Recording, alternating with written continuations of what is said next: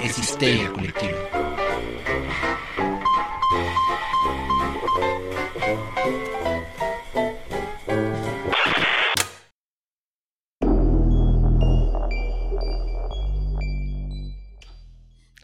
Pensé que solo iba a bailar yo, doctor, porque en este momento el doctor, ustedes no lo saben, pero está sosteniendo su computadora tratando de evitar de que esto sea un caos. Esto es Histeria Colectiva, el programa donde Fernando Santamaría y el doctor Braham se sientan alrededor del círculo de invocación para abrir la caja de Pandora y volarse la tapa de los sesos platicando sobre ficción, magia, ocultismo, casos supernaturales, literatura y todo lo que tenga que ver con la cultura del horror.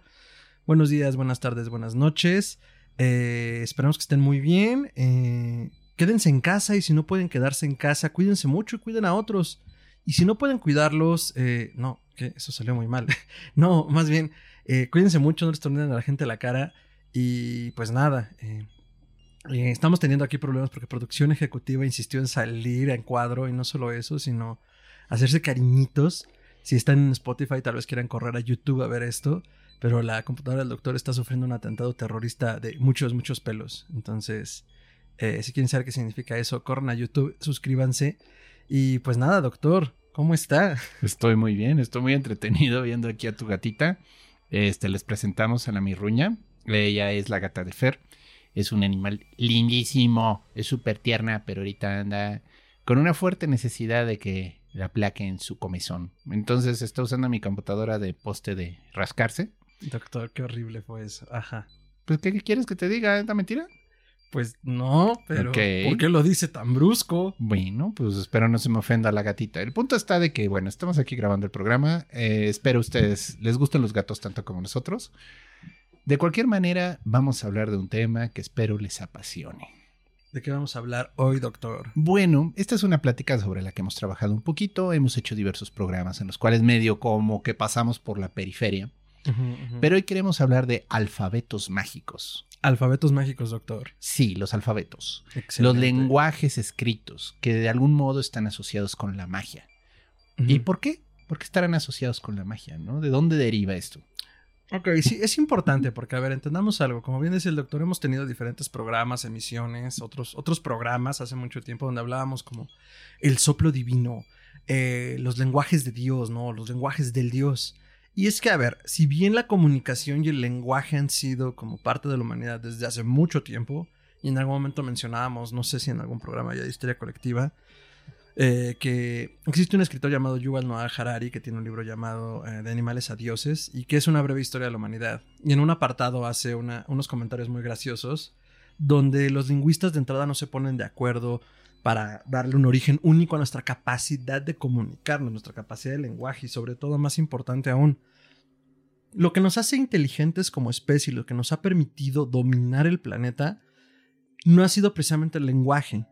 Porque, a ver, eh, los animales se comunican. Eso ya es una especie de lenguaje. Más bien, ya es un lenguaje más o menos complejo. Sino que lo que nos ha permitido dominar el planeta ha sido nuestra capacidad de abstracción y de proyección a futuro. Es decir, el decir, allá voy a poner una casa y va a ser de estas dimensiones. O el generar planeaciones de estrategias de cierto tipo al cazar o al, transformar nuestro entorno, ¿no? El pensar a futuro es lo que nos ha permitido desarrollarnos. Yo también diría que aprender de los errores. Y la ventaja de escribir es que puedes dejar un recuento de que salió mal.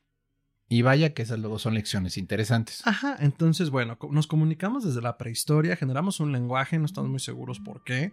Unos dicen que por rayos cósmicos nos mutó, otros dicen que nuestra necesidad del chisme. Rayos cósmicos, eso suena tan superhéroes de Marvel. pues sí, pero tiene cierto sentido cuando piensas que la atmósfera era distinta hace miles de años y que a lo mejor sí se generaron algunas mutaciones, ¿no? Sí, también me estoy acordando así del inicio de 2001, dice del espacio, donde porque les ven el obelisco, los protohumanos comienzan a hacer este, todo este tipo de cosas y entonces en teoría eso es lo que nos evolucionó, ¿no? eso es lo que nos convirtió en sapiens. Correcto. Entonces, eh, bueno, ya cuando se hizo el lenguaje escrito, pues entonces tenemos los registros de cómo fue esta historia, de, bueno, más que cómo fue esta historia de cómo eran las comunidades, ¿no? Y nuestra necesidad de transmitir mensajes, mensajes como qué, doctor. Bueno, pues siempre está el chisme, ¿no? Este, el de Ak Ak ya quiere casarse y le gusta Ik Ik que está en la otra aldea, ¿no? Este, ¿cómo ves, eh, compadre? Ah, ¿qué? El chisme. Ah, ah, el ah. chisme, el chisme cachetón. Ajá, ajá. Y bueno, de ahí, ay, ay, ay, disculpen, problemas técnicos. Ok, listo. Es que se estaba negando a moverse. Pero bueno, este, el punto está que esta evolución del idioma es el que nos hace que en algún momento lo querramos plasmar y dejar. De nuevo, ¿en qué momento comenzó la escritura? No sabemos. O sea, el recuento histórico más viejo que tenemos son los sumerios. De nuevo, la cuna de la civilización, así fueron llamados. Pudo haber habido una cultura previa que escribía en madera, en hueso, y pues son materiales que a veces no sobreviven el embate del tiempo. Entonces, partimos del cuneiforme como el primer lenguaje escrito, ¿no? No hablado. Hablado ya había códigos desde mucho tiempo atrás. O sea, realmente eso ocurrió hasta Sumeria, al parecer. Esto es alrededor del 3400 a.C. O sea, pudo haber recuentos de escritura previos, pero los más antiguos están datando de esa época. Y bueno, pues partimos de ahí, ¿no? Eh, es interesante porque todos estos idiomas que derivan de Asia Central, de la cuenca, este, nos indican mucho lo que luego influyó a otras mitologías. Los sumerios influyeron profundamente a pueblos como los judíos. Entonces, para mí, una de mis leyendas favoritas es la leyenda de la Torre de Babel, que habla de este, de este rey que quería alcanzar a Dios, ¿no? Y comienza a construir en su arrogancia una torre cada vez más alta. Y Dios entonces los castiga, haciendo que todo el mundo hablara un idioma diferente, ¿no? Y que por lo tanto solo reinara la confusión, Babel. ¿Eso significa Babel, confusión? Sí, sí No recuerdo bien. Digo, igual ahorita algún experto me va a decir que no, pero según yo recuerdo, confusión es Babel. Ok. Y, y de nuevo, la idea es que al separar a la gente por cómo hablaban, lo separaron en cómo pensaban. Y en el momento en el que hubo una separación en cuanto a modo de ver al mundo, en modo de entender el mundo, pues no pudo haber construcción, no pudo haber organización, ¿no? Entonces, esta idea de poder agrupar ideas y darles forma, se puede ver como un soplo divino, como lo comentamos al inicio, pero también puede verse como una, un castigo, ¿no? Una maldición, una manera en la que Dios nos mantiene divididos, nos mantiene separados. O quizás es parte de todo el plan, ¿no? De al final integrar todas esas visiones distintas. El siguiente idioma que viene, bueno, pues es obviamente el egipcio antiguo, que es un idioma pictográfico, donde eh, en el cual existen, pues ahora sí que ideas representadas en símbolos y los símbolos significan algo. Que entendamos que pictográfico es justo como la. eh, la. Ay, se me fue. Una escritura basada en, dibujos, ¿no? Propiamente, como decías, sí. en símbolos, ¿no? Figuritas. Sí, eh, no es fonográfico como nuestro alfabeto actual, sino es pictográfico, representa literalmente la idea que tiene ahí. Y sí, los jeroglíficos. Entonces, los jeroglíficos son pictogramas, son ideas representadas en escritura, vamos a dejarlo así. Y bueno, este lenguaje, pues para los griegos que luego recorrieron las ruinas así de los templos egipcios, les parecía un lenguaje mágico. Por eso lo llamaron Jero, que viene de la palabra hieros, que significa sagrado, glifos, símbolos, símbolos sagrados, símbolos mágicos. Sea, un poco como ah, pensando en contexto cuando nos cuentan aquí en la primaria en México, ¿no? De, y entonces pasaron los mexicas la ciudad de Teotihuacán y no sabían quién la habían construido. Esos solo pudieron ser dioses. O sea, partiendo de la incomprensión y de pensar yo no podría hacer algo así, o yo no entiendo qué dice o cómo se hace, debieron de ser los dioses. Claro, y como eran los templos, pues eh, inmediatamente supusieron que estaba asociado con lo religioso, con el misterio. Pero qué chistoso, ¿no? O sea, que automáticamente... Bueno, primero que nada, pensar que los egipcios y los griegos tienen esta distancia de tiempo. Al menos los egipcios más antiguos. de decir, ok, eh, esto ya es viejo. Y, y pensar que tenemos una distancia de 3.000, 4.000 años también con los griegos es como, ay, güey. Se entiende que algo tan antiguo nos genere ese, respeto. Ese respeto. Sí, sí, sí. Y bueno, eh, aquí quisiera hacer una pequeña pausa porque es importante notar en las tradiciones la diferencia de cuando ya hay una escritura y no hay una escritura. Los lenguajes normalmente te están indicando muchas veces el mito de la creación. Y en el mito de la creación casi siempre hay un dios que es el que hace el trabajo, pero muchas veces hay un dios secundario que es el que está tomando nota de todo. que es el dios de la escritura, el dios de la palabra, el dios del conocimiento mágico incluso. Este podría ser el caso de Tot. Tot, que es el dios egipcio de la escritura, está muy asociado al mito de la creación como un testigo. Es muy interesante porque desde el inicio ahí estaba Tot escribiendo lo que pasaba. A diferencia de otras leyendas, ¿no? Era Eh, el Chabelo de los dioses. prácticamente ahí estuvo siempre.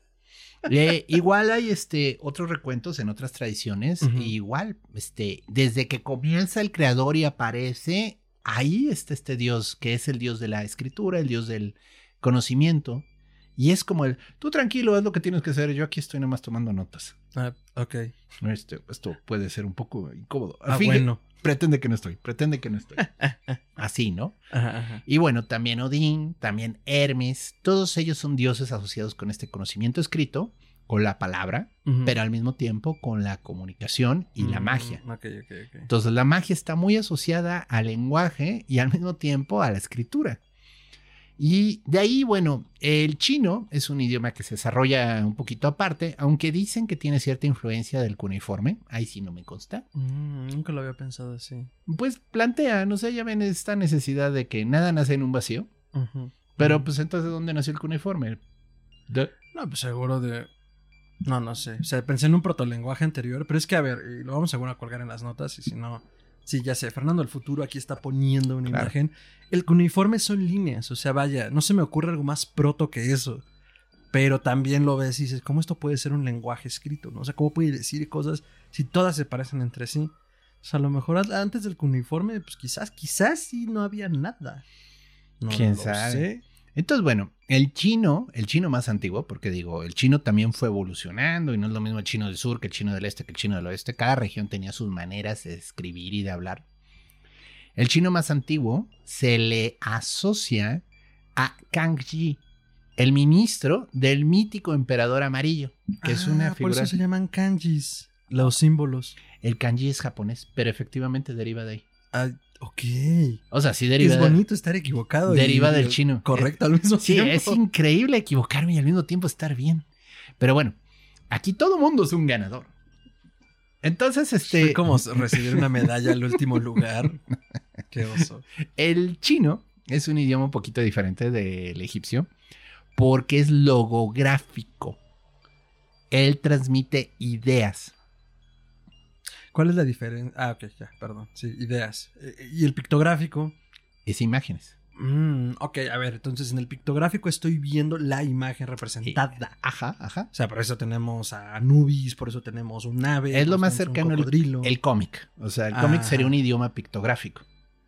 Mm, Ok, entonces el ideograma me está transmitiendo un pensamiento, un concepto complejo. Ah, ok, ok, vamos. Y un logografa, el logografo moderno podrían ser los emojis.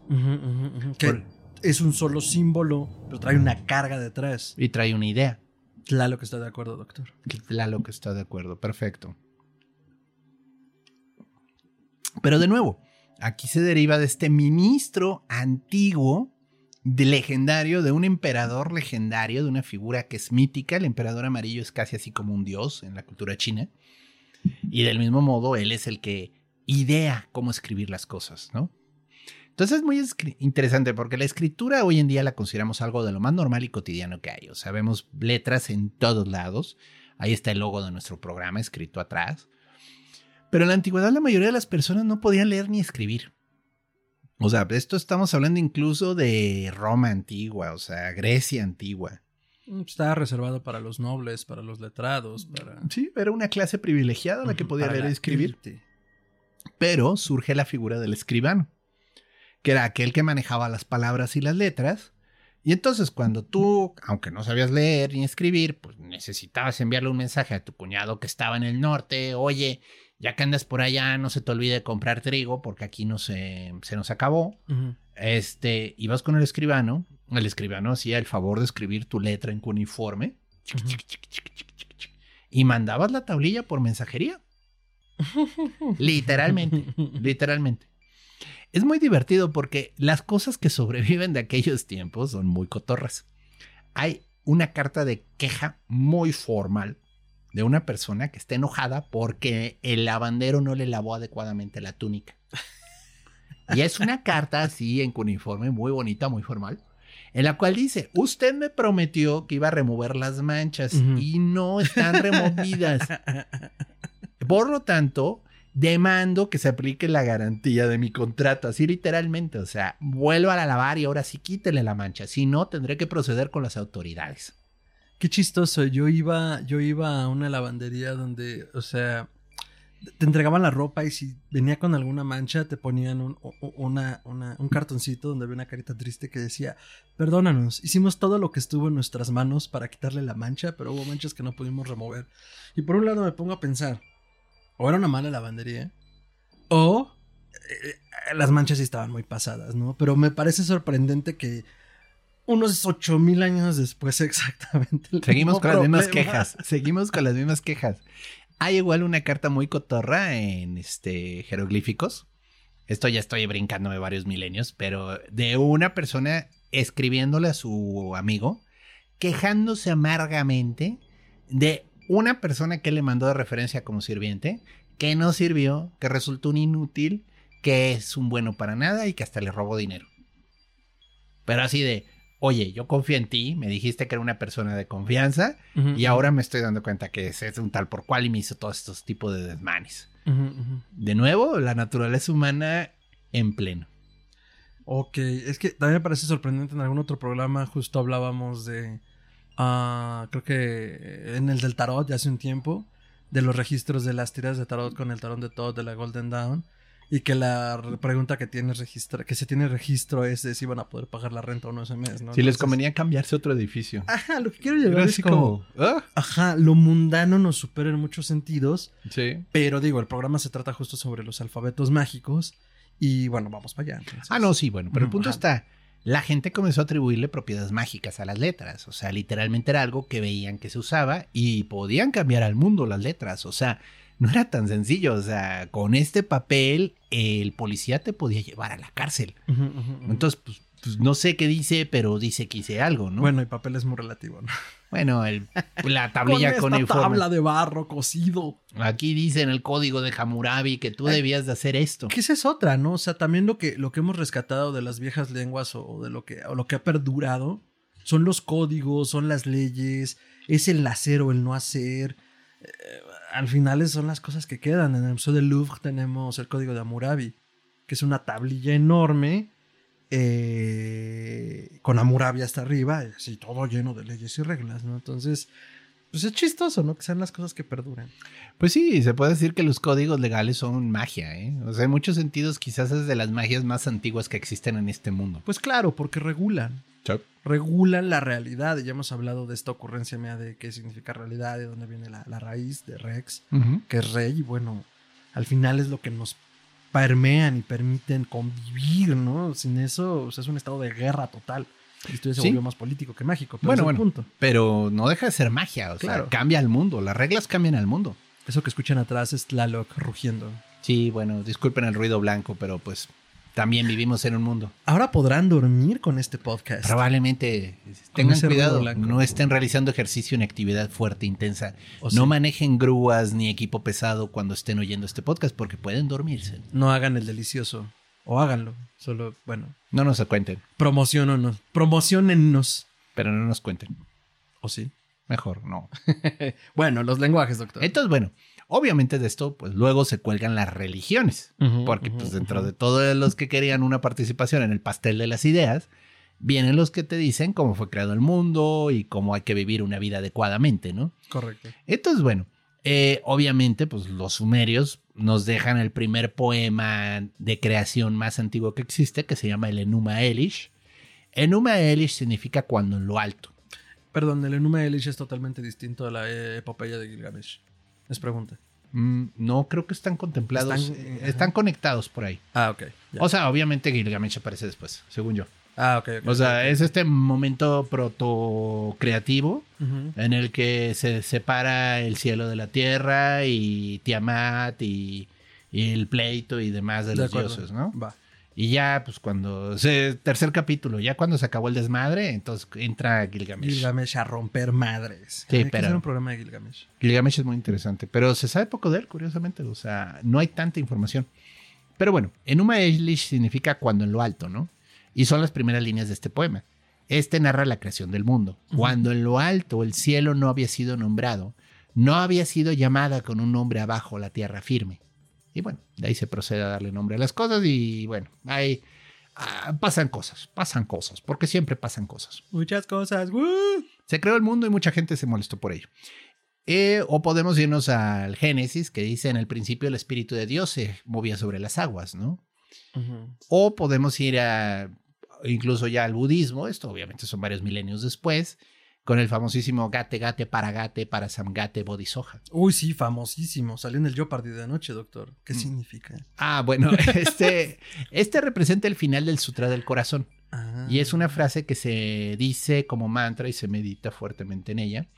Y significa se ha ido, se ha ido, ido más allá, completamente expuesto, despojado, despierto, salvación que habla mucho de este estado de trascendencia del mm, Buda más allá de todo, ¿no? Lo que es el nirvana. El nirvana, el nirvana, la iluminación, el fundirte con el uno, ¿no? No, eso no es el nirvana. ¿Qué es el nirvana? O sea, perdón, es que yo lo había asociado siempre como parte de esta trascendencia y regresar a, la causa primera, pero... No.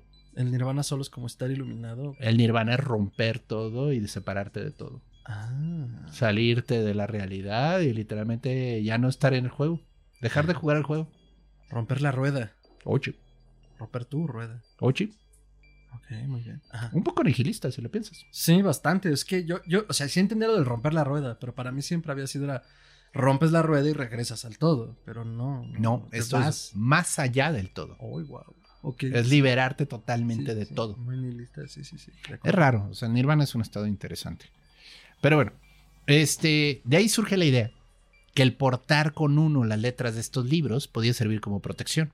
Entonces aparecen numerosos talismanes y amuletos que literalmente son las frases de este sutra o de alguna escritura sagrada egipcia, de alguna, vaya, todo se podía usar, ¿no? Las letras eran sagradas, pero si estaban diciendo algo sagrado, todavía mejor, ¿no?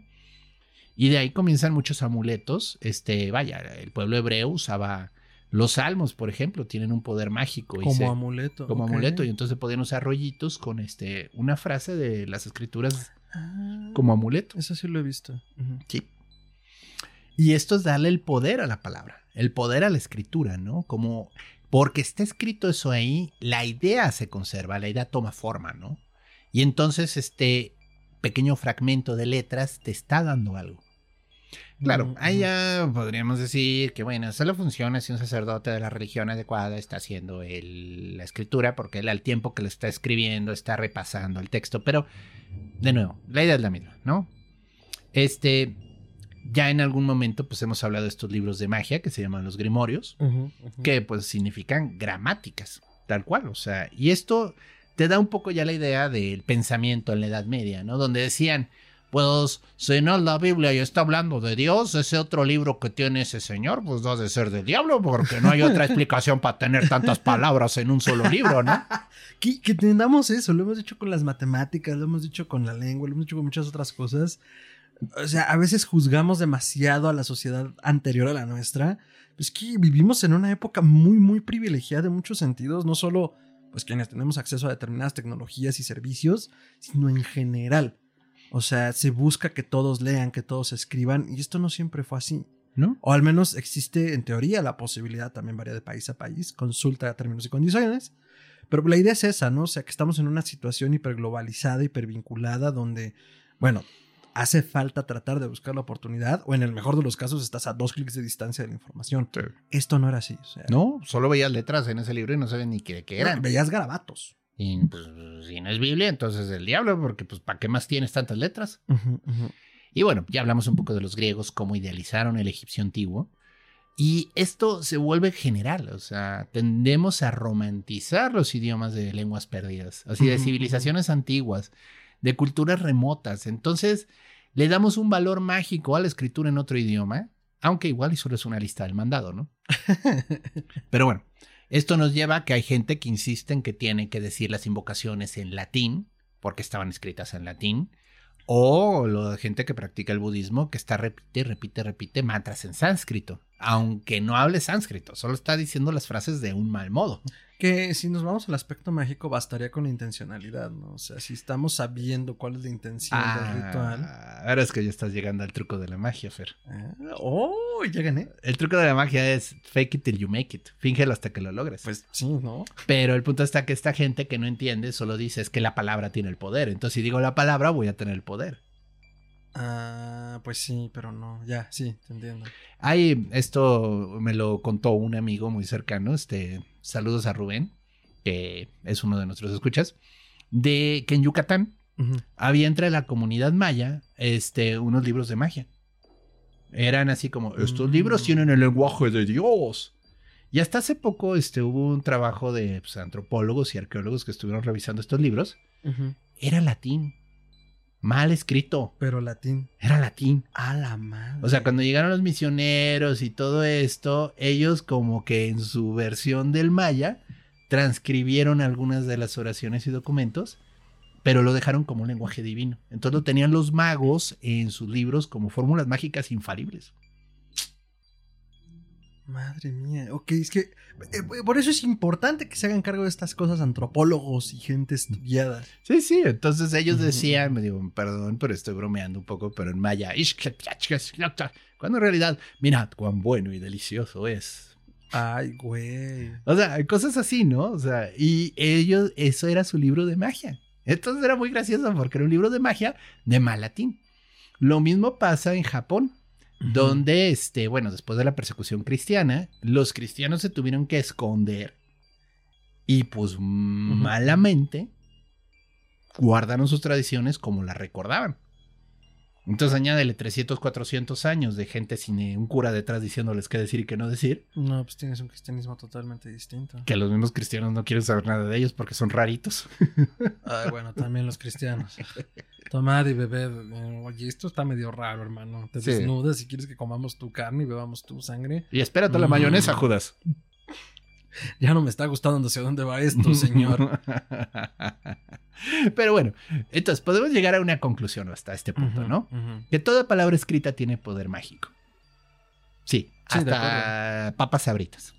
Sí, o sea, que justo ahí se fundamenta mucho de la magia caos, que hemos hablado en otros programas. El problema no es que se fundamente en lo que se fundamente, sino que no tiene compromiso con los sistemas que crean, pero eso es un tema aparte. Eh, pero bueno, sí, claro, partiendo de ese punto, por supuesto que todo es posible con la intención y con el trabajo adecuado, ¿no? Y toda palabra puede cambiar la realidad. Vaya, solo pinta un letrero en rojo que diga alto y vas a ver cómo la gente se detiene O pon una esvástica negra y vas a ver lo que pasa. y vas a ver lo que sucede, ¿no? Que ya lo hemos comentado también en otras ocasiones. O sea, si hay un mago poderoso o hay una magia poderosa, pregúntale a Himmler.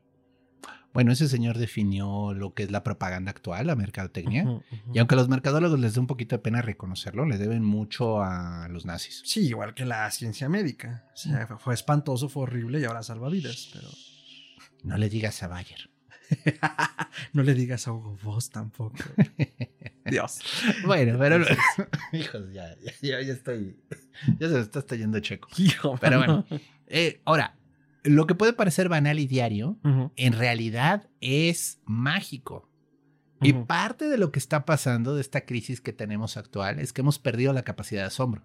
Mm. Entonces, donde nosotros antes veíamos una palabra y decíamos, esta palabra me va a salvar porque aquí está la fórmula mágica de todo, ahorita solo vemos y dice, pues aquí dice, eh, si quieres un rato padrísimo, marca este teléfono y pregunta por Jenny.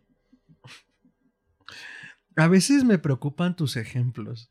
Es una canción, Ok. Soy demasiado joven entonces. ¿sí? Sí, es una canción de, de una experiencia así donde hasta dicen el número de teléfono en la canción. Dios mío. ¿En inglés o en español? En inglés, obviamente. No, no sé. Si saben de qué habla el doctor, tienen, la, tienen el espectro de edad, por favor pongan en la caja de comentarios. Ya me sentí viejo. No, no, no dije que seas viejo, solo somos de edades distintas. Bueno, Ok. listo. Ya partiendo de esto, ahora hablemos de algunos de los idiomas que se consideran mágicos. De acuerdo. El egipcio. Sí, por supuesto. Obviamente se ve mágico, luce mágico. Se oye mágico. Sí, pues no, yo no sé de nadie que lo pronuncie bueno, bien. Eso ¿eh? te iba a decir, siendo, siendo justos, ya nadie habla egipcio antiguo. Hablan una variación derivada del copto Ajá. y derivada del egipcio contemporáneo. Ajá. Ahora, recordando un poco, solo quiero apuntar, el que se pueda leer ahora egipcio antiguo más o menos bien, se debe a un varón francés llamado el varón de Champollion, que encontró justo una tabla enorme, una piedra gigante llamada la piedra de Rosetta, y en el desierto, que venía en griego, en egipcio y en latín, creo. No, era otro idioma, en copto, creo. Copto, creo. Ajá, copto, Pero- copto griego y egipcio antiguo. Sí. Entonces, obviamente podían hacer la comparación de qué significaba qué.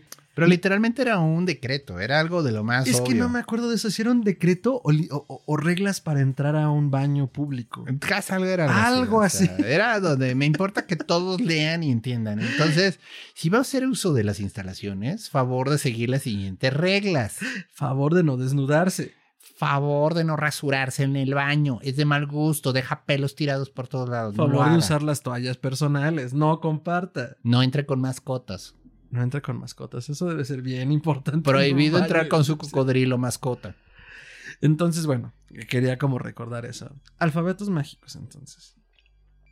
Entonces, bueno, tenemos el egipcio, las pirámides, los faraones, toda esa tecnología mágica que transformó al mundo. No, en realidad no. Bueno, eh, mucha gente se impresionó mucho y mucha gente admiró mucho a los egipcios, imaginó cosas que podían hacer que en realidad no quisieron, pero la verdad es interesante el egipcio antiguo como un idioma, ¿no? De ellos, bueno, realmente en jeroglíficos está pues el libro de los muertos, Mm, que es un libro interesante. No, y que además creo que lo comentábamos en algún punto. Esto, esta idea del libro de los muertos era más como, pues ahora sí que tu, ro- ¿cómo decirlo? Tu rosario, tus invocaciones personales para que te ayudaran a pasar al otro lado, ¿no? Sí, tu mapa guía de campo para sobrevivir el viaje en el Pues inframundo. todos ¿no? teníamos, o bueno, perdón, teníamos, No, ándale. Todos era- ten- Eran caros. bueno, pero la idea era que todos tuvieran uno. O sea, no, no- eran caros. Lo que quiere decir es que era de uso individual, no es como Ah, que sí. exista esta idea accidentalizada de el libro de los No. muertos, ¿no? Eran las fórmulas mágicas que usaban quienes podían pagarlo Oye. eh, para cruzar al otro lado. ¿no? Sí, te enterraban con él y literalmente entonces tu espíritu tenía la chuleta para pasar rápido las pruebas que te iban haciendo en el otro mundo. Pero literalmente es un libro que sirve para muertos. La condición para poderlo usar es morirte. Entonces, aquellos que les digan que hacen magia con el libro de los muertos, mm, Tache. Si no están muertos, está medio complicado. O sí. O bueno, chequen los signos vitales primero. Pero el punto es, este... eh, y claro, hay muchísimas invocaciones, hay muchísimos libros que tienen ciertos conjuros, ciertas invocaciones. Pero bueno, al final de cuentas la magia egipcia es todo un tema de discusión, hay ciertas reconstrucciones. La Golden Dawn intentó reconstruirla. No, no, no es magia egipcia, no caigan en eso. Me duele mucho decirlo, pero Aleister Crowley también se inspiró fuertemente en la literatura y en la mitología egipcia, pero no es magia egipcia, es magia ceremonial occidental moderna. Entonces, bueno, no importa que esté usando un emis, o sea, el punto es, es magia ceremonial europea, con tintes egipcios. Luego, bueno, tenemos el latín, el lenguaje que se volvió popular gracias a la Iglesia Católica, romana y apostólica. Entonces, bueno, toda la Edad Media tuvimos libros escritos en latín por una minoría que eran los monjes y eran los que tenían el conocimiento Y algunos nobles. y algunos nobles. Pero bueno, pues yo te cuento con un- los dedos de esta Sí, mano sí, los sí, nobles que sabían leer seguro. en el siglo X. Y O que sea, les interesaba, además. sí, o sea, igual tenían al que sabía leer y era el que les interpretaba la carta del rey tal, ¿no? Pero bueno, el latín es un idioma que se asoció con la magia, cortesía de que pues los libros de magia se escribían en latín debido a esta minoría de copistas que escribían en latín, ¿no? Entonces sí, pues porque el lenguaje sagrado, el lenguaje de la iglesia, era un lenguaje latino. Entonces, pues te daba mucho caché el estar diciendo tus invocaciones en latín, porque pues a final de cuentas parecía que sabía lo que estabas haciendo, ¿no? Hay una obra muy buena, por cierto, de esto, que se llama El médico a palos de Molière. Sí. Es, eh, es farsa, ¿no? Es una obra cómica, pero entonces, bueno, los doctores eran gente educada que sabía latín, se supone. Entonces es muy gracioso porque obligan a una persona a fingir que es doctor, pero es de lo más divertido porque se pone, o sea, está diciendo burrada y media en latín y nadie entiende que está diciendo tonterías, o sea, pero está muy graciosa por todos esos chistes. Es que fue como, uy, viaja como el hambre, porque al menos en México, durante la escuela secundaria, más o menos, es como te obligan a leer textos clásicos y de diferentes temporadas de literatura épocas de la literatura, que es lo que hace odiar a la mayoría de la gente la literatura, te mandan a ver obras clásicas y entre esas está Médico a Palos. Entonces yo vi en teatro Médico a Palos, es muy divertido. ¿Y sí usaba latín? Eh, o sea, sí, pero justo era como el galimatías. Es que era galimatías. O sea, sí eran palabras en latín, pero era así como pollo, Kentucky, Wonderbra, Walmart. sí, así Así. es. Es muy graciosa. Sí, es muy bueno. Bueno, ok. Yo la verdad quiero defender aquí al griego como un lenguaje mágico. Que realmente, debido a que, bueno, nuestra cultura se basó en el latín como la lengua franca, se perdió mucho del griego antiguo. Pero la verdad, el griego se me hace un lenguaje más mágico que el latín en muchos sentidos. El griego tiene unas reglas de construcción muy interesantes y además sí hacían lo que ellos llamaban isofonía. La isofonía o isofenia, perdón, ahorita ya dudé, es precisamente asignarle valores numéricos a las letras. Ah, un poco lo que hace la gematría. Ajá, que no le copiaron al griego, ¿verdad? No, ¿verdad? No, no, No. se les ocurrió antes a los griegos, no, no. ¿Qué decíamos al principio? Claro que todo puede venir de un vacío, ajá. Ajá. No, este, sí, efectivamente, los cabalistas le copiaron a los griegos. Les copiaron a ¿Ibas a los... decir todos los griegos? No, no. Los cabalistas le copiaron a los pitagóricos, le copiaron a los filósofos y le copiaron a la, el rollo este de la gematria a partir de números, palabras. Que bueno, de nuevo, no nos consta si no lo hacían los fenicios y al final de cuentas estos idiomas derivan del fenicio antiguo, entonces quizás eh, todo viene de los fenicios, pero vamos a dejar que Pero, perdón, ¿derivan de lo- del fenicio antiguo? ¿Cuáles? griego, hebreo. ¿Ah, sí? Ok, eso no sabía. sí, los fenicios fueron muy importantes. No, no, yo sé, pero no sabía que derivaban de allí. Sí. Ok, voy a aprender algo. Ajá. Sí. Mira, nada más para que te des una idea. El alfabeto griego tiene 24 letras. El alfabeto hebreo tiene 24. ujú. Dijiste griego dos veces. Eh, el hebreo 22, el griego Ah, 24. entonces a lo mejor yo escuché mal y lo escuché griego. Ok, ya, los dos tienen 24, de acuerdo. Qué curioso, ¿no? Sí, no, y además tengo entendido que el fe- de los fenicios heredamos hasta la época moderna gran parte también de nuestro alfabeto y de nuestros números. Oh, los números también. Los números, ok. Uy, las matemáticas es otro lenguaje mágico, pero ahorita llegamos ahí. El griego tiene mucha defensa de que es un lenguaje mágico, ¿eh? Realmente creo que se ha olvidado mucho el griego y debería de rescatarse como lo que es, un lenguaje que tiene una profunda capacidad de magia. Bueno, luego tenemos el sánscrito, el cual es un len- protolenguaje hindú, Ujú. Que pues los mismos hindús lo consideran como la raíz de su idioma y es un lenguaje sagrado, ¿no? Mm. El tibetano toma muchas raíces del, del sánscrito. Incluso los tibetanos muchas veces te dicen, bueno, el mantra en tibetano es así, pero si lo quieres decir en sánscrito no hay pedo, hazlo así, ¿no? Entonces, este, aquí se ve esta influencia cultural de esa zona, ¿no? Y el sánscrito, obviamente, pues todos los pueblos indoeuropeos que derivan de esa zona tienen raíces del sánscrito en sus eh, palabras. Entonces, el germano antiguo tiene raíces del sánscrito, curiosamente. Y pues es muy raro. O sea, es un idioma interesante. Ujú. Y sí dicen que es un idioma mágico. Pues es que incluso como, o sea, verlo escrito, escucharlo, yo he escuchado algunas cosas en sánscrito como, se oye raro. Sí. Me refiero a raro que sí rompe como con todo lo que pudiera estar uno familiarizado. Ahora, bueno, también, o sea, llevamos que mil años por lo menos de evolución lingüística que por supuesto ni el español se escucha igual. Ah, no. Claro que no. Y bueno, otro idioma es el hebreo. ¿Qué es eso, un helicóptero? Creo ¿Un que sí. Nos están buscando. Nos están buscando los drones. Las voces. Bueno, el hebreo. El hebreo es un idioma que se volvió mágico por asociación. O sea, de nuevo, la cábala es un sistema, eh, vamos a decir, religioso, místico, que te ayuda a conectarte con Dios.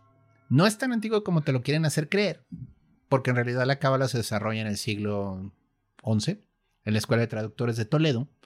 Y este, bueno, no en la Escuela de Traductores de Toledo, pero en esa época de la Escuela de Traductores de Toledo, surgen los principales cabalistas que definen la cábala moderna. Ya había una protocábala antes, pero el punto está que, bueno, cuando la Golden Dawn, de nuevo, los magos prietos en aprietos, deciden este, tomar lenguajes mágicos, deciden que la cábala es la clave para todo, ¿no? Y de ahí, pues comienzan a reforzar y a obligar y a recalcar que el hebreo es el alfabeto secreto que sostiene los misterios de toda la creación. O sea, sí, pero no. es una de las iteraciones del lenguaje, ¿no? Si partimos de que, o sea, creo que, creo que eso es lo importante de entender de dónde viene. Si partimos de que hay una herencia fenicia en la mayoría de los lenguajes y que estos lenguajes evolucionaron hasta lo que conocemos hoy, y que de esos lenguajes que evolucionaron se crearon sistemas como la cábala, que eran sistemas mágicos, o sea, todos tienen mucho de mágico, ¿no? Pero, ajá, ya venderlo como, este es el lenguaje. El único. Es casi casi como decir que eres el pueblo elegido de Dios, Dios mío. No, no, no, ¿a quién se le puede ocurrir eso? No sé. ¿A qué, a qué demente a se le puede ocurrir eso? estadounidenses del siglo XVI. Sí, quizás. bueno. Y bueno, Claro. otro alfabeto que también se le asocia a magia es al rúnico, a las runas. Mm, Las runas, bueno, es todo un tema por sí. O sea, de hecho, podríamos hacer un episodio de runas, podríamos hacer un episodio de cábala, podríamos hacer un episodio, bueno, de tibetano no sé suficiente, pero deberíamos. Se traemos a alguien. Eh, sí. Bueno, pero el punto es, el rúnico. Aquí hay que entender varias cosas. Primero, este es el idioma que se hablaba en la parte norte de Europa. Es un idioma que parece fue fuertemente influenciado por el griego mientras pasaban por este, sus rutas migratorias. Ok. Sí, Ok. el, el Fudark antiguo es un, el Elder Fudark es un alfabeto que tiene 24 letras. Además, eso es importante. Esa se llama Fudark. Sí. Y 24 letras. Ok, ya. Desde ahí ya vemos la misma influencia. Oh, sí. Entonces, pero bueno, de nuevo, sí hay variaciones. Sin embargo, este era el idioma que hablaban. O sea, literalmente las letras se correspondían fonéticamente a la palabra. Entonces tú formabas la palabra oso, que obviamente en el sueco antiguo es Bjorn.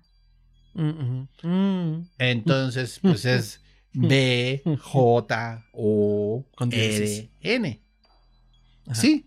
Y eso lo puedes formar con runas. O sea, literalmente letras, letra consonante o letra vocal. O sea, es transliteración de. ¿no? Sí. Sí, es un lenguaje fonético. Es un lenguaje que literalmente palabra está formada por este, consonantes y vocales. Ahora, nadie te leía runas, nadie te leía runas en cuando estas se desarrollaron, nadie te las entendía, más que los poetas y la gente culta.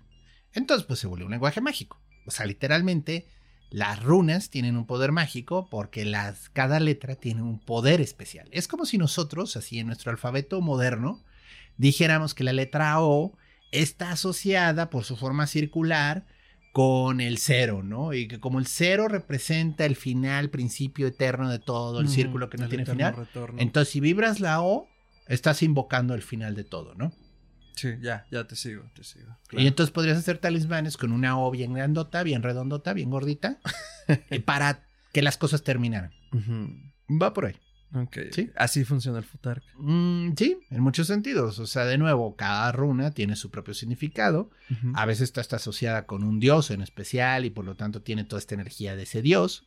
Pero en general, los, alfa- los talismanes rúnicos se basan mucho en la combinación adecuada de runas para lograr el resultado. Ok, entonces combinación de energías. Sí, pero de nuevo, este era un idioma, era un lenguaje que la gente usaba.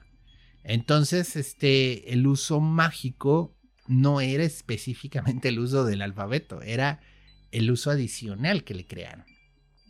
Ok, ya. Am, entonces era como esta imposición al uso del alfabeto, ¿no? O sea, sí es una lectura, pero entonces ya por sí solo funciona como... Pues un poco lo que decías como los salmos, ¿no? Digo que los salmos son como estructuras complejas, pero al final la idea, el concepto abstracto del salmo a lo que te invita es lo que hace que tenga una capacidad mágica. Lo mismo pasa con el Futark y sus letras. Sí, probablemente, o sea, sí, por donde vas estoy de acuerdo. El salmo se puede decir que es una invocación en muchos sentidos. Pero lo que hace el, el Futark por letra, si bien no son invocaciones, pero hay una carga energética detrás, hay una Ajá. intencionalidad. ¿no? Ajá, ajá. Ok, de acuerdo. Bien. Y bueno, aquí me gusta incluir el tarot, porque el tarot es un lenguaje pictórico, pero también está asociado con cargas fuertes mágicas. Entonces también con el tarot podrías hacer un mensaje y al mismo tiempo comunicar una intención mágica. Y ya para cerrar el tema de alfabetos mágicos, me gustaría incluir las matemáticas. De acuerdo. Porque discúlpenme, pero el pensamiento matemático es un pensamiento mágico. Y al entender matemáticas, literalmente estás entendiendo cómo trabaja el mundo. Entonces, totalmente. ¿con matemáticas podrías hacer magia? Sí. ¿Sería muy ñoña? Sí. Pero bueno, el punto está, es que, de nuevo, esta es una prueba que me hizo un psicólogo cuando estaba en la carrera, pero él decía, ¿qué se presta a más variación? ¿El número o la palabra? ¿Qué se presta a más variación, el número o la palabra? Pues la palabra, ¿no? Sí. Sí, pero los números son infinitos. Ah, damn. O Ya. sea, de, de nuevo, yo le dije los números y no, eh, de nuevo, yo pues, entendiendo las cosas mal, era, era la palabra. no otra vez, dices. Sí, o sea, los números pueden ser Ajá. infinitos, pero las palabras en sus significados y en el modo en el que los entiendes son muy diversos. Entonces, una ujú. sola palabra puede significar mil cosas. En Ujú, cambio, un número solo va a significar una cosa. De acuerdo. Entonces, bueno, sí, el, el lenguaje de las matemáticas es un lenguaje mágico, pero es un lenguaje muy preciso que no permite variaciones. Y mucho del juego mágico es el poder estar jugando con el concepto para lograr el resultado. Entonces digo, ¿sí se puede hacer magia con las matemáticas? Sí. Nada más que, pues tienes que estar muy cabrón. Vamos a dejarlo así. Que no que pase de la curiosidad matemática a un verdadero trabajo mágico, ¿no? No sé cómo se hace, pero Sí, supongo que se puede. Ajá, porque pienso como en los, en los cuadrados mágicos tan Ándale. prolíferos, o sea que sí, pero vaya, más bien el concepto para que sea más allá de una curiosidad matemática, o sea, el cuadrado mágico es decir, de 3x3, 4x4, o la cantidad que quieran, que todos sus lados este, sumen la misma cantidad, ¿no? Un sudoku. Básicamente, un sudoku. Pero el punto está este, o sea, si tú, por ejemplo, colocas la, eh, la suma de la palabra prosperidad, eso te da, no sé, voy a decir un número, Una 67, tontería. 67, por decir un número, y que no se presta nada rico ni malinterpretoso. Este, lo que quieres entonces es que el cuadrado vibre en la frecuencia 67. Entonces haces tu sudoku en la regla de que cada renglón y cada columna sume 67. Así harías magia con las matemáticas. No, pero creo que también deberíamos partir del hecho de que, o sea, haya un, una intencionalidad y una concepción detrás del hecho, no solo de que es 67, sino la construcción, que a lo mejor sea una ritualidad, donde te explores a ti mismo. Eso creo que sí es complejo, ¿no? Que tenga sentido, además. Eh, sí, pero bueno, también se puede hacer con matemáticas. Sí, sí, de acuerdo. vámonos de para allá. acuerdo, de acuerdo. Y bueno, y de ahí, pues también podemos hablar de los idiomas inventados, de los idiomas este, artificiales, dígase así, de los idiomas ficticios. ¿Qué son estos? Bueno, son idiomas creados por ocultistas o por gente que estaba intentando lograr un propósito con propósitos mágicos. Perdón. El más famoso es el enoquiano de John Dee. John Dee es este ocultista eh, inglés. En 1581, junto con un vidente de nombre Edward Kelly, comienzan a tener unas visiones en las que los ángeles les dictan un alfabeto nuevo, que en teoría es el idioma que aprendió Enoch, este, esta figura bíblica del Antiguo Testamento, Era un patriarca, ¿no? Sí, un patriarca que aprendió el lenguaje de los ángeles, ¿no? Es el lenguaje de la creación. Entonces, en teoría, si tú haces frases en enoquiano con la invocación adecuada, puedes lograr que se materialicen. A mí me gustaría pensar que es como el lenguaje ensamblador de las computadoras. O sea, para los nerds que no... Perdón, para los nerds que entienden en programación de cómputo, supongo que el ejemplo fue muy claro. Y para los que no. Y para los que no. Las computadoras normalmente tienen diferentes lenguajes de programación. Ajá. Eh, hoy en día hay mucho de por medio y son muy amigables porque pues, la gente no se va a meter hasta el fondo, hasta las tripas del idioma. Simplemente le dices, quiero que esté en amarillo. Y entonces el idioma se transforma dentro de la computadora en ensamblador y te proyecta la letra en amarillo.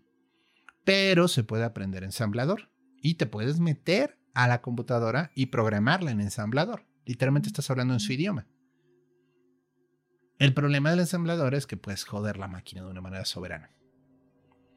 Así todos nosotros, pero vamos a decirle que sí, doctor. Y la magia del mismo modo, o sea, el enoquiano es un idioma interesante que te permite transformar la realidad, pero, de nuevo, puedes hacer cosas que luego no sepas cómo deshacer, porque no entiendes plenamente ese idioma, no hay una construcción gramatical. Pero a ver, entonces, eh, el, el enoquiano de Die kosher. O sea, sí, sí pasan cosas si usamos el enoquiano. Claro que sí. Ok. Sí, sí pasa. Es que esa siempre fue mi duda. Digo, al final seguimos hablando de que siempre y cuando hay una intencionalidad pasan cosas.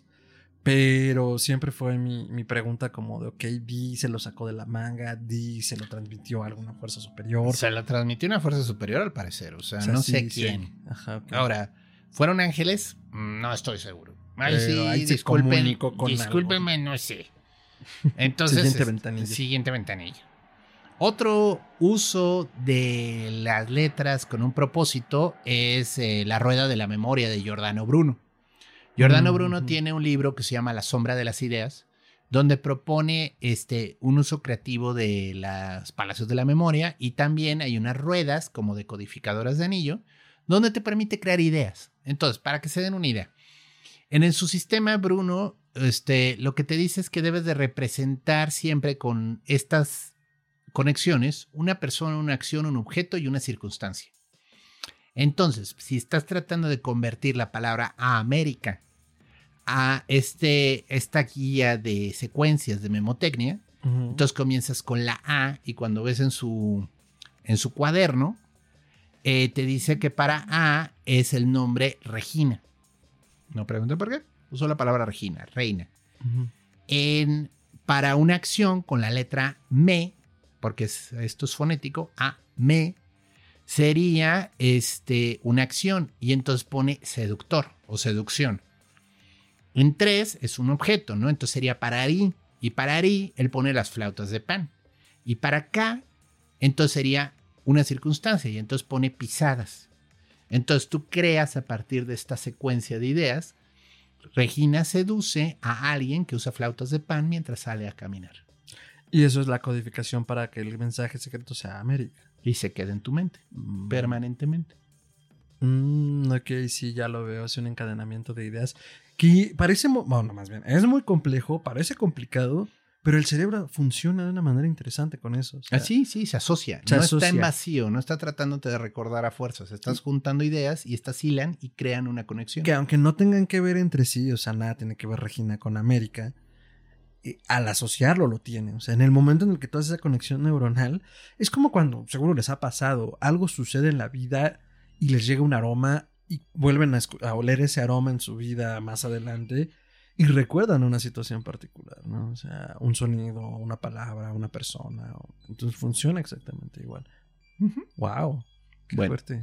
Otro idioma ficticio construido es el alfabeto del deseo de Austin Osman Spare. Austin Osman Spare es todo un tema y valdría la pena que algún día lo toquemos.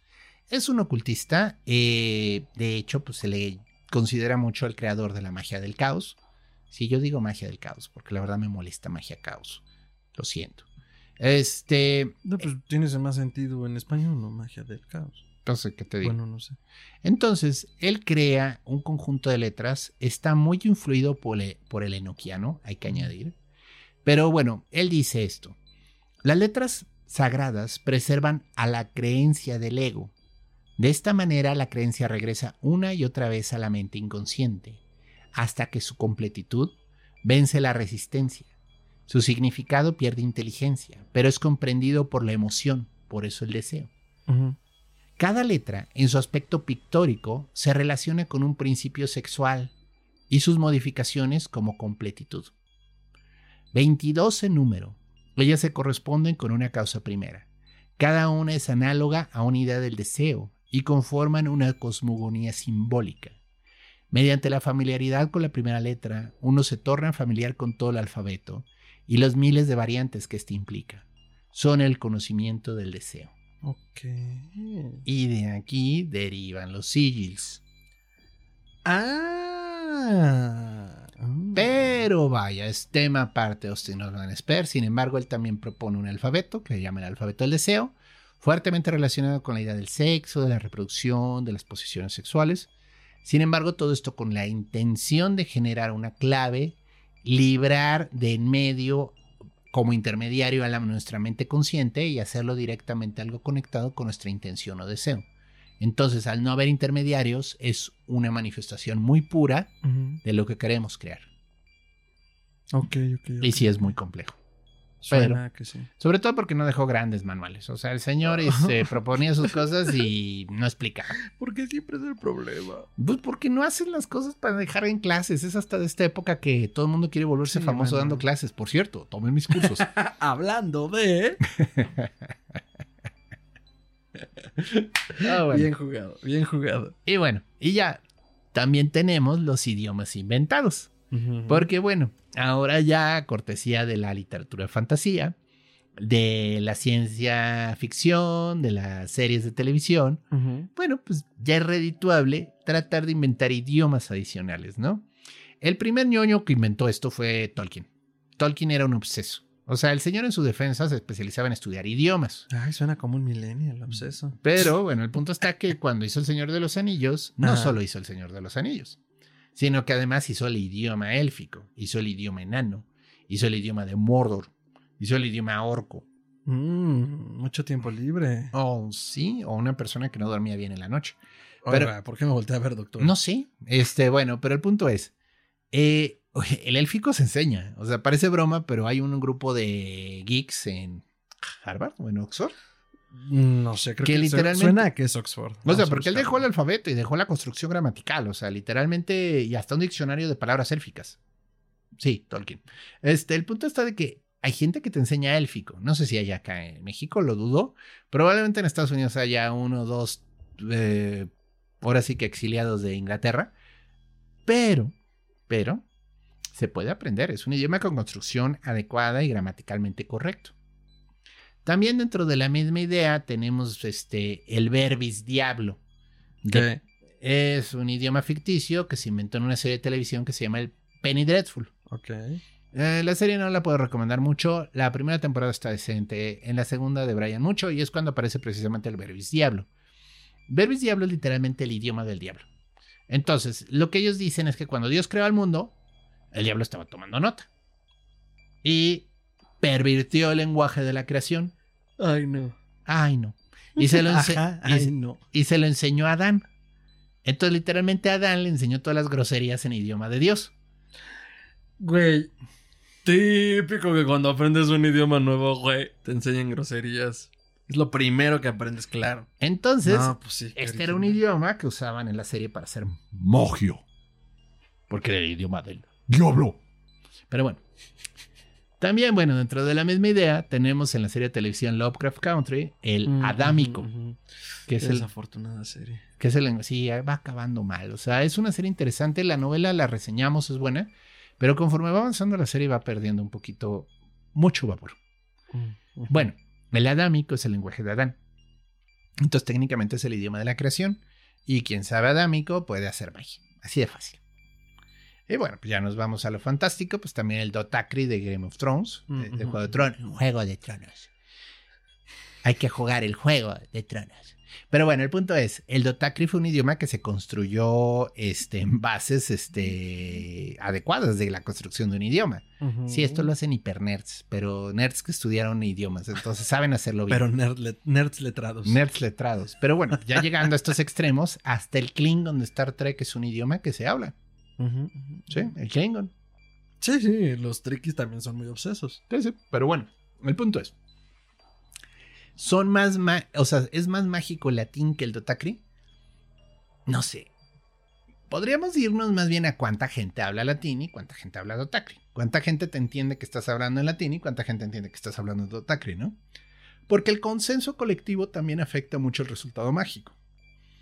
Entonces, tú puedes saber una palabra en una lengua muerta que quizás nadie reconozca y parece que más bien estás eructando, ¿no? Pero es una palabra que significa te vas a morir en este instante, ¿no? Entonces, de nuevo, ¿qué tanto tiene de fuerza mágica esa palabra si solo eres el único que la entiende, ¿no? Pues según yo, no me crean mucho, yo no soy un lingüista de la gran ciudad, pero eh, supongo que parte mucho de la intencionalidad, de la disciplina y del entendimiento de lo que estás haciendo detrás de ello. O sea, eh, que insisto, es como parte del fundamento de la magia del caos, que es como una forma en la que lo puedo entender yo ahorita más fácilmente. Esto lo voy a empoderar de esta manera. Pero vaya, o sea, conozco el sistema, con, o, o creo un sistema que puedo entender y que tiene sentido, para mí al menos. Conozco la lengua, conozco la invocación, o esto puede ser una invocación, porque al final es eso, o sea, a ver, también partamos mucho de la idea de, hemos hablado de magia ceremonial, por ejemplo, ¿no? O sea, la magia ceremonial es un sistema que se, cre- que se creó y se fue afinando y se fue estudiando a lo largo de cientos de años. Y aunque no partió del vacío, como hemos dicho, pues sí partió de qué queremos que se haga y cómo lo armamos, ¿no? O sea, se diseñó un sistema que creyeron que funcionaba y con los años pues se fue afinando. Lo mismo pasa con las lenguas. O sea, por común acuerdo se empiezan a hablar. Algo que no dijimos, pero creo que es importante rescatar, o sea, en el momento en el que la gente empieza a hablar y a escribir una lengua de manera más extendida es cuando del latín, ah, ¿cómo decirlo? Se aterriza a las lenguas bárbaras, por decirlo de algún modo. Cuando Dante escribe su Divina Comedia, cuando Fausto escribe, cuando Goethe escribe su Fausto, cuando Cervantes escribe su, su Quijote, eh, fueron los momentos en los que la literal, eh, por ejemplo, esas lenguas tuvieron como aterrizaron hacia el vulgo, ¿no? Sobre todo yo rescato mucho la Divina Comedia porque eh, justo dicen Dante le escribe en el lenguaje vulgar, el lenguaje vulgar, el lenguaje, el lenguaje de la gente, ¿cuál era el italiano? Entonces, bueno, mi punto es, ¿qué tan mágico puede ser más uno que otro? Pues depende cómo lo uses. Si Sí. tu intención es hacerlo mágico, lo será. Sí. Siempre y cuando pues, lo sistematices, le des la intención y entiendas cómo va a funcionar mágicamente hablando, ¿no? Claro. A mí me suena que va por ahí. Sí. Ahora, el espíritu que tú invoques usando un grimorio con palabras latinas, te va a entender si le hablas en latín o le hablas en tu idioma, en español. Pues la intención ahí debe de estar, no importa, ¿no? Vayámonos a la pregunta base. ¿Los espíritus hablan latín? Pues no que sepamos. No, no hablan latín. Entienden el latín porque es el idioma que tú estás hablando. Pero si hablas mejor el español, habla en español. no es déjate que- de hacer pendejos. O sea. Claro, porque además nadie habla latín, ya nadie habla latín. Sí, o sea, es más, hasta si te pones a hablar en latín, te pueden dar la vuelta porque tú no entiendes el latín tan bien como ellos. Ese es el punto. Entonces, te conviene manejar tu idioma. Sí, creo que, creo que eso sí es importante mencionarlo, ¿no? O sea, eh, y, que por eso fue importante que hubiera traducciones, al menos hasta cierto punto, de estos rituales a diferentes lenguas, ¿no? Lo importante es qué se está pidiendo hacia quién y cuáles son las condiciones que se van a dar, ¿no? Porque, exacto, si lo estás diciendo en una lengua que no entiendes, eh, no, no, no, es muy lejos. Para quienes hablan inglés lo saben. No es lo mismo decir eh, beach que bitch. Y lo puedes decir mal. Y lo puedes se decir puede mal, ofender. se puede ofender o sacar de pedo. Así como, güey, ¿por qué me dices playa? ¿no? ¿Por qué estás diciendo eso? Ajá, sí, no tiene ningún sentido. Entonces, güey, inclu- con cualquier idioma aplica, ¿no? Oye, Una pronunciación incorrecta y cambia totalmente el sentido de una oración. Entonces, eh, pues ya lo saben, no sé, la lengua que conozcan para su trabajo mágico. todos los idiomas son mágicos. Entonces, no traten, o sea, no está de más saber otro idioma. De hecho, Eso cool. yo defendí el griego, pero el punto es, traten de hacer su trabajo en su idioma, porque el idioma tiene su fuerza. O sea, no, Hacer la tarea es importante. no necesitas inventarte palabras en otros idiomas. Ese es el punto. Correcto, doctor. ¿Alguna otra recomendación que tengamos sobre el lenguaje? Libros, Pues puntales, películas que estén hay, chidas. hay una ley, hay un libro que me encanta de. ay, se me fue el nombre de este. William Gibson.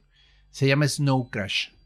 Snow Crash está basada en pues este escenario de realidad virtual aumentada donde la gente vive dentro y precisamente habla de un este de un intento por descubrir el lenguaje primario, el lenguaje previo a la separación de los idiomas.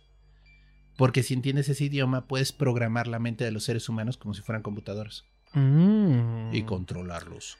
Gibson siempre anda con ese tema. Sí, es interesante, es una buena historia. eh, a mí me gustó bastante. Eh, creo que se va a hacer una adaptación en Netflix, si recuerdo bien. eh, estaba en pláticas después del éxito que tuvo Carbón Alterado. Este, ¿Es de Gibson? Carbón? No, Ah, no, no es de Gibson. Pero, Pero, por ficción. vaya, porque es una serie de ficción, un poquito hardcore, difícil de. no tan popular, no tan conocida. Ya estaban viendo si adaptaban este Snow Crash, que a mí me gustaría, ¿eh? es una historia muy buena. Sobre todo ese, ese es la así ficción que recuerdo que me llama más la atención, ¿no? Excelente. Yo, mm, mm, mm, no, la verdad, ahorita del lenguaje no recuerdo nada que pueda recomendarles. Igual si me acuerdo de aquí que salga esto, lo subimos en las notas. Pero en general creo que el estudio de la lengua, incluso de la lengua, o sea, de, de la lengua que hablen como lengua extranjera es importante. Porque entiendes cómo funciona, te ayuda a expresarte mejor, te ayuda a entender mejor tu entorno. Y pues más que nada te ayuda a comunicarte mejor, creo que eso es importante. Sí, ahorita me estoy acordando de esta excelente película que Ajá. incluso este, reseñamos.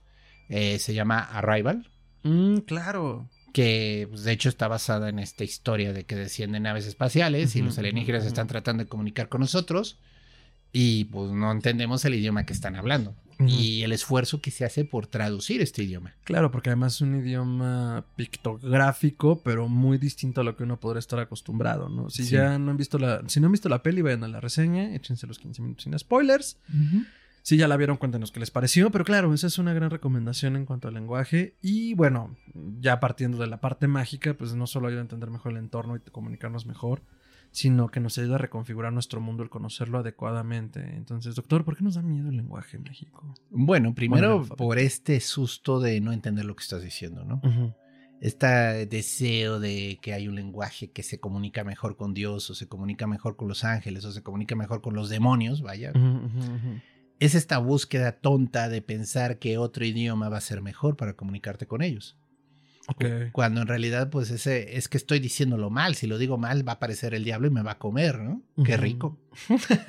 Pero al final, este. Y luego me voy a morir. Y luego me voy a morir. Y luego me voy a volver a comer. Uy, qué horror. Pero bueno, el punto es: este, entendamos que este, este miedo reverencial a los idiomas, este miedo reverencial a las palabras, pues viene de muy atrás. O sea, viene realmente de pues desde que quizás los griegos recorrieron esos templos en Luxor y en Karnak y dijeron, no entiendo qué estoy viendo, ¿no? No entiendo qué dice aquí, pero se ve que es importante, ¿no? Sí, de acuerdo. Yo, yo, yo, voy, yo me voy con esa. Yo creo que el, alfabeto mágico, los lenguajes mágicos nos dan miedo porque hay una incomprensibilidad y hay una orientalización sobre ellos. O sea, tratamos de entender, queremos entender, pero siempre hay algo atrás de esa mística, de esa retórica, de ese concepto, de esa abstracción que tenía la cultura anterior, la que lo creó, o que a lo mejor no, igual no lo estamos inventando porque también pasa, pero que al final existe esa incertidumbre pequeñita de algo se me está yendo de este conocimiento oculto. Yo me quedaría con eso. Hay un conocimiento oculto atrás al que no puedo acceder y que si accedo es locura y maldad, cuidado, ¿no? O sea, que de parte mucho, por ejemplo, el horror cósmico, ¿no? Conocer más allá de eh, tus límites racionales, pues te va a volver loco y te va a matar. Sí, ahorita me estoy acordando de otra serie increíble de fantasía que se llama, bueno, la primera se llama Un mago de Terramar, de Ursula Callaghan, que es una increíble escritora. Ella planteaba este mundo ficticio, ya saben, magos y demás, pero eh, los magos lo que estudiaban eran los verdaderos nombres de las cosas. Entonces hablaban este lenguaje mágico que tenía la palabra que significaba viento, ¿no? Solo que, bueno, pues cuando se mete a estudiar este el protagonista magia, descubre que pues no es el mismo nombre del viento del norte que el viento del sur, que el viento del este, que el viento del oeste, que el viento que viene por aquí, que el viento... O sea, es, es, es muy difícil aprender este idioma porque... El viento polaco. Todos los... Sí, no, no creo. Pero bueno, pero llega un momento en que le explican que este es el lenguaje que hablan los dragones. Los dragones hablan en el lenguaje primigenio. Y es un lenguaje muy peligroso, porque hablar con un dragón, ellos todo lo que están diciendo es magia, todo lo que están diciendo es manifestación. Mm. Pero ellos sí lo manejan bien. Entonces, si tú comienzas a hablar con un dragón, puedes acabar enredado en un encantamiento del cual no te puedes liberar. Es suena muy chido. O sea, la historia, ¿no? Que acabes enredado. Es bueno, es buena. La historia de Mago Terramar es muy bueno. La segunda parte. Ay, se me fue, creo que. Se me fue el nombre de la segunda. El laberinto de Atuán es también muy bonito. Y, pero el primero es soberbio, es una increíble historia. Se adaptó, tristemente, es de las peores adaptaciones que he visto. La hizo de estudio Ghibli y les quedó muy desafortunada no la recomiendo. Bueno, algo les tenía que salir mal. Ok, pues muy bien, doctor. Pues este ha sido. Qué, qué lingüístico ha sido mi valle en esta ocasión. Esperemos que les haya gustado el episodio de esta Iba a decir esta tarde, pero pues, no sabemos qué día sea ni qué hora. el episodio de esta ocasión, ya sueno como presentador gringo. Pero, pues sus redes, doctor, ¿dónde podemos encontrarlo? Me pueden encontrar en Twitter como Chuntaro que esto es arroba chuntarome. Ahí es donde comparto mis ideas, mis comentarios. Súbanse, está divertido. Ahí he subido de todo morocho. Excelente, doctor. Me pueden encontrar como arroba mantrasaya. Eso es con I tiene doble al final en Twitter y en Instagram. Facebook.com diagonal mantrasaya. Y eh, pues nada, pueden encontrar Historia Colectiva Podcast como Historia Colectiva Podcast en todas las plataformas grandes de podcasting. en YouTube, si no están en YouTube, vénganse para acá, suscríbanse, denle en campana. Eh, ya saben, este, que se suscriban por acá en YouTube nos ayuda muchísimo. Y pues, no importa en qué plataforma nos escuchen. Pero también nos pueden hacer llegar comentarios y añadiduras en las cajas de comentarios de aquí, de nuestras diferentes redes. Y ahí está el colectivo podcast.gmail.com. Y pues nada, muchísimas gracias por escucharnos. Nos vemos en la siguiente emisión. Eh, ya saben, eh, lean en voz alta las invocaciones y se les aparecerá Belcebú. No, no es cierto, este, tengan cuidado con lo que leen. Pero pues nada, eh, cuídense mucho y hasta entonces. Thank you.